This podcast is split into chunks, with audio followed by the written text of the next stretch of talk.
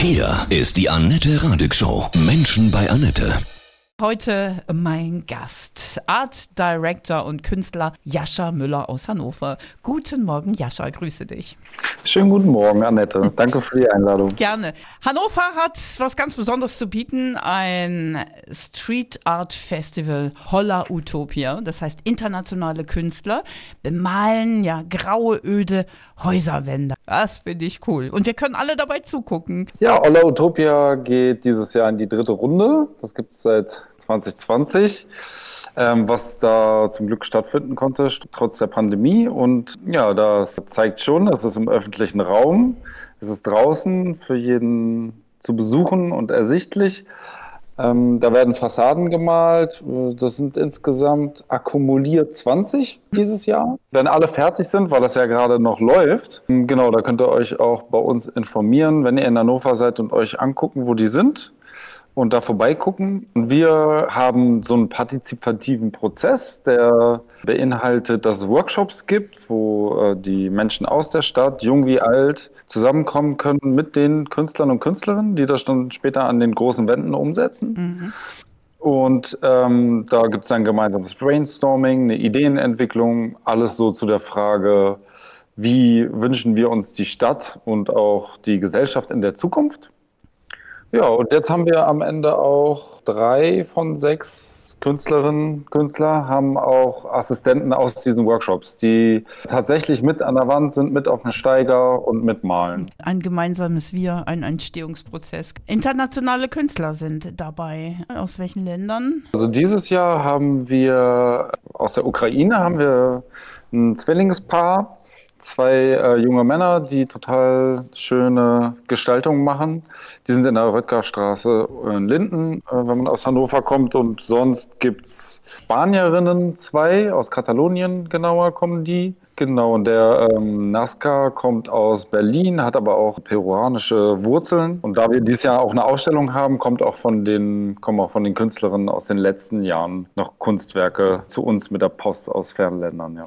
Ich habe mir das angeguckt vor Ort, ja, und es ist ja schon beeindruckend. Die, die Künstler stehen da auf so hohen Gerüsten, an, an hohen Gebäuden und sprayen mit Mundschutz. Krass, ist so spannend und man kann so richtig genau zugucken. Es Skizzen skizziert an den Häusern, wie es dann entsteht. Dieser Prozess ist wirklich sehr interessant. Wie lange braucht ihr für so ein Riesenkunstwerk an so einer hohen Häuserwand ungefähr? Ja, äh, sofern es dann nicht regnet, ähm, haben wir von, vom Organisatoren-Team her sieben Tage angesetzt sozusagen. Also die Flüge sind so gebucht und alles drumherum so organisiert. Ja, wenn jetzt mehrere Regentage noch kommen sollten dieses Jahr oder sonst mhm. in der Vergangenheit irgendwie waren, dann konnte man das auch noch ein bisschen ausdehnen. Das ist halt alles die Arbeit, die so hinter den Kulissen stattfindet, dass A, die Materialien da sind und B, auch, wie gesagt, An- und Abreise geregelt ist. Die machen 12 bis 14 Stunden Tage. Oh, krass, ja. Und in der Zeit klappt das dann eigentlich mhm. auch. Also es ist so eine Art extrem intensive Phase mhm. auch für die Künstlerinnen und Künstler. Also es ist schon, die Produktion ist schon so auf Druck, sag ich mhm. mal. Das Street Art Festival Holla Utopia. Wer stellt denn seine Gebäude da zur Verfügung? Sind das Firmen, die sagen, boah, also das ist so eine hässliche Wand, da, da muss mal was rauf? Oder? Ich male ja selber auch schon lange und beschäftige mich mit Fassadengestaltung seit Ende der 90er. Und es hat sich ganz schön verändert, weil die Menschen, sag ich mal, die mit mir die Schulbank gedrückt haben, nun mittlerweile auch in Positionen sind, wo sie selbst entscheiden. Mhm. Und die mhm. ganze Hip-Hop-Kultur, die in den 80ern so rübergeschwappt ist, natürlich auch in der Sozialisierung der Menschen eine Rolle gespielt hat, die, wie gesagt, jetzt irgendwo arbeiten und auch mitentscheiden. Es ist nicht mehr so der komplette Subkultur-Fremdkörper, der da wirkt, äh, sondern ähm, die Leute finden es toll und somit ist es nicht ganz so schwer, äh, Eigentümerinnen und Eigentümer zu finden, die da Interesse haben. Tatsächlich ist das aber auch ein, ein ganz großer Punkt, die geeigneten Fassaden zu finden, also wie von der Platzierung sowie von der von der baulichen Seite her, dann jeweils abzufragen. Ich sag mal, man hat dann nur eine Trefferquote von 10 Prozent hm. oder so, weil die anderen haben kein Interesse, kann man nicht erreichen oder genau. Und dann muss man halt, wenn das Interesse da ist, das finde ich auch immer total toll, wenn die Besitzer dann sagen, okay, das ist was, was nach außen, also es ist jetzt nicht einfach nur ein Bild für mich, was ich bei mir ins Wohnzimmer hänge, sondern das ist was, was ich nach außen mache und da haben alle was davon. Wenn die Leute dann offen sind, ähm, in diese Richtung zu gehen, dann haben wir auf jeden Fall schon mal einen guten Startpunkt. Wie wählt ihr denn die Motive aus? Wer sagt, das kommt jetzt da auf die Häuserwand? Welches Thema? Das ist ein super interessanter Aspekt. Das ist toll, dass du das fragst, Annette, weil wir geben dieser Workshop-Phase und den Künstlern die totale Freiheit darüber, in dem Rahmen, dass es halt um den, also um Umweltaspekte, soziale Zusammenhalt, wie soll die Zukunft positiver quasi gestaltet werden. In diesem Rahmen geben wir den Leuten totale Freiheit und es ist auch so festgelegt, dass es nicht so ist, dass Eigentümer, welches ein Unternehmen ist, sagen kann, ja, ich hätte es gerne ein bisschen so und könnte mein Logo noch dahin malen und das mag ich jetzt aber nicht, ah. sondern die äh, sind tatsächlich per Abmachung sozusagen damit einverstanden, diese Voraussetzungen mitzugehen. Dass man sagt, okay, was der Künstler entwickelt in diesem Rahmen, ich habe zwar, das, das wird, äh, kann auch so gemalt werden, das ist von vornherein klar. Ich habe zwar ein Veto am Ende, so, falls, äh, das muss man einfach machen. Man kann jetzt nicht die Katze im Sack den Leuten geben, sondern die müssen dann schon am Ende noch so eine Art Vetorecht haben, auch aus Respekt vor den Eigentümern. Mhm machen wir das. Aber grundsätzlich ist es, stellen wir uns um die Künstler und organisieren es so drumherum, dass die ihre künstlerische Freiheit ausleben können. Mhm. Also in dem Kontext unserer Konzeption des Olla Utopia mhm. Festivals. Und so ist das für uns sozusagen auch ein Street Art kulturelles Projekt, dass wir dann quasi mhm. die Belange aller Menschen ähm, eigentlich als so Oberthema haben und das mit unserer Crew und den Künstlerinnen füllen. Die Themen unserer Zeit. Pardon, ja, die Themen unserer Zeit natürlich. Also wir wollen uns auch daran, wir wollen auch daran teilhaben, dass das, ähm, dass das Gehör findet und dass es auch Sichtbarkeit hat und dass es auch reflektiert ist im öffentlichen Raum. Ja. Warum heißt hm. euer Festival Holla Utopia? Ja, das Festival heißt Holla Utopia, weil ähm, es um diese Utopie geht das ist ja genau das Thema, dass man sich überlegt, wie können wir die Zukunft sozusagen anders gestalten und äh, dass es für Mensch und Umwelt quasi positiver weitergehen könnte mhm. als die, die Perspektive jetzt. Deswegen Utopie, weil es noch nicht so ist, aber perspektivisch ja so werden könnte mit unserem Zutun.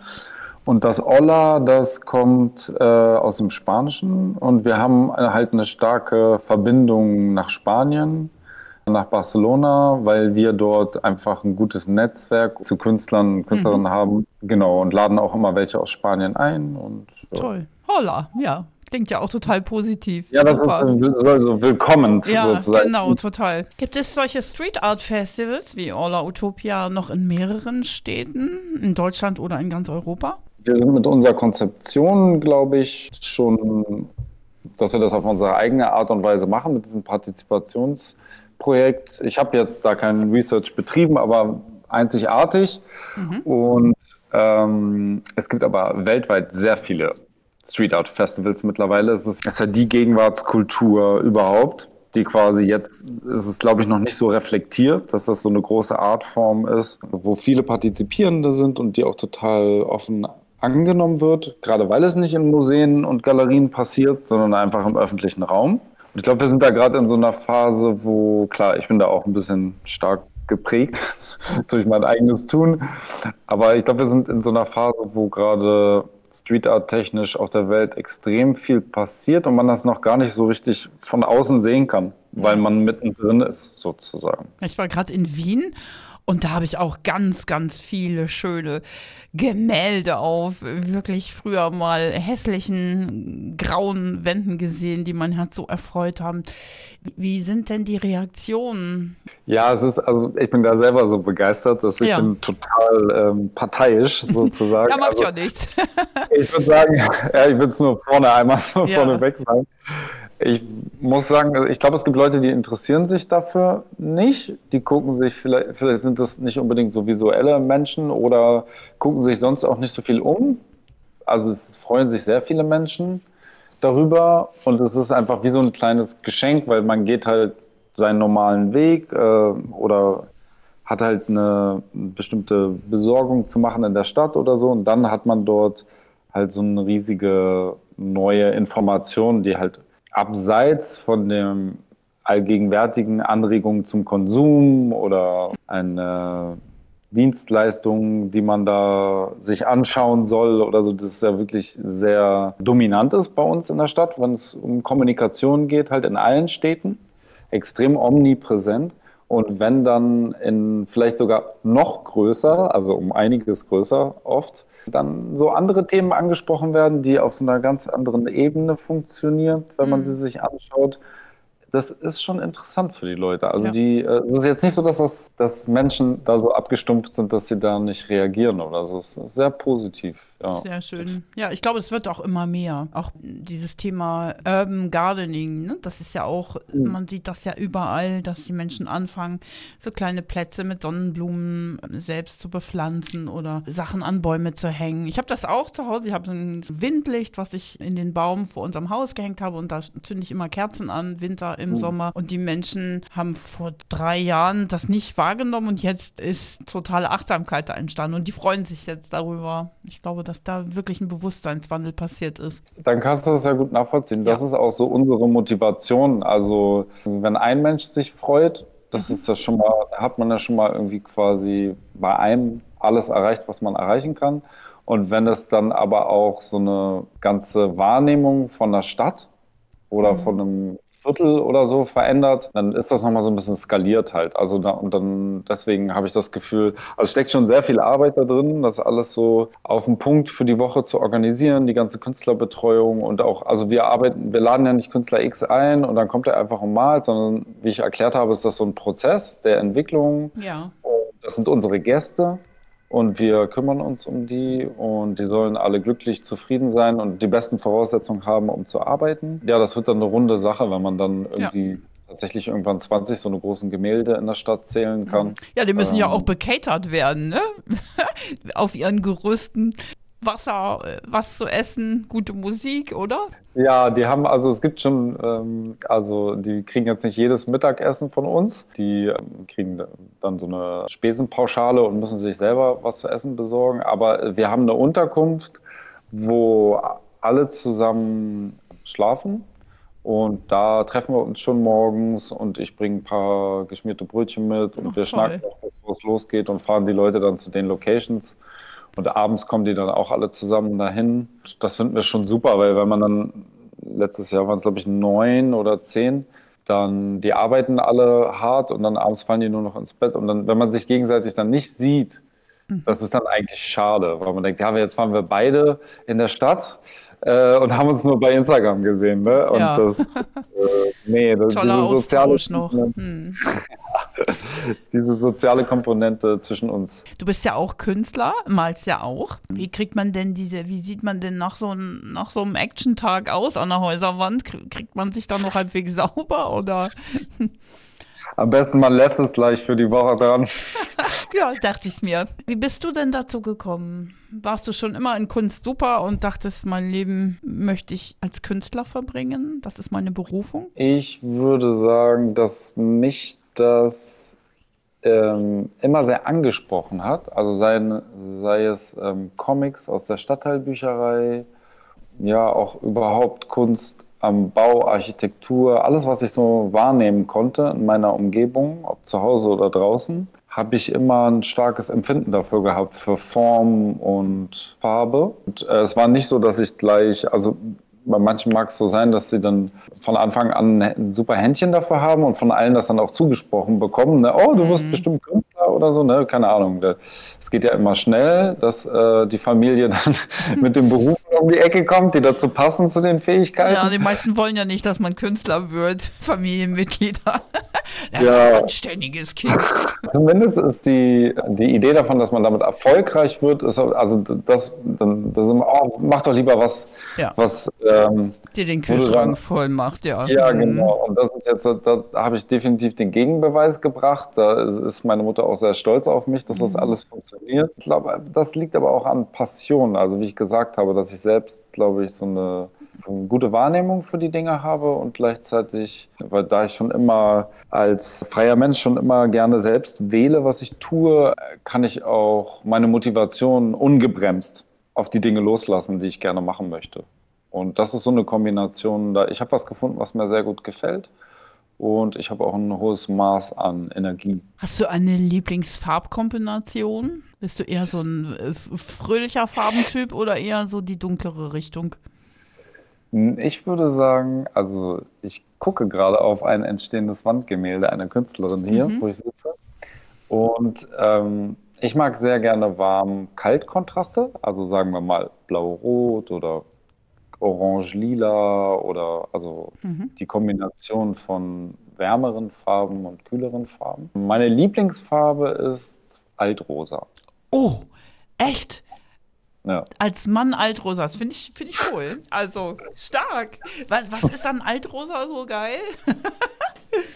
Ich weiß nicht, es ist, es ist halt, ähm, ich kann es nicht genau sagen. Also das Pastellige an der Farbe, das äh, finde ich, das macht die so ein bisschen matt und auch bringt der ein bisschen Charakter. Ja, dann ist es, also rosa ist langweilig und irgendwie platt, Mhm. aber altrosa ist dann, das ist so, wenn die Farben nicht pur sind, sondern wenn dann die sogenannte wärme, warme oder kalte Farbe, also die andere Farbe auf der gegenüberliegenden Seite des Farbkreises halt mit da drin ist, teilweise. Wir sagen dazu, die Farbe brechen, dann wird es halt interessant, weil da ist halt, das fühlt sich dann noch anders an. Das ist dann nicht blau, sondern ah, da ist irgendwas mit drin. Und dann, Ja. ja. dann wird es interessant. Dann wird's Magic. Hast du denn früher auch so richtig Graffiti gesprayt? So richtig so, so verboten?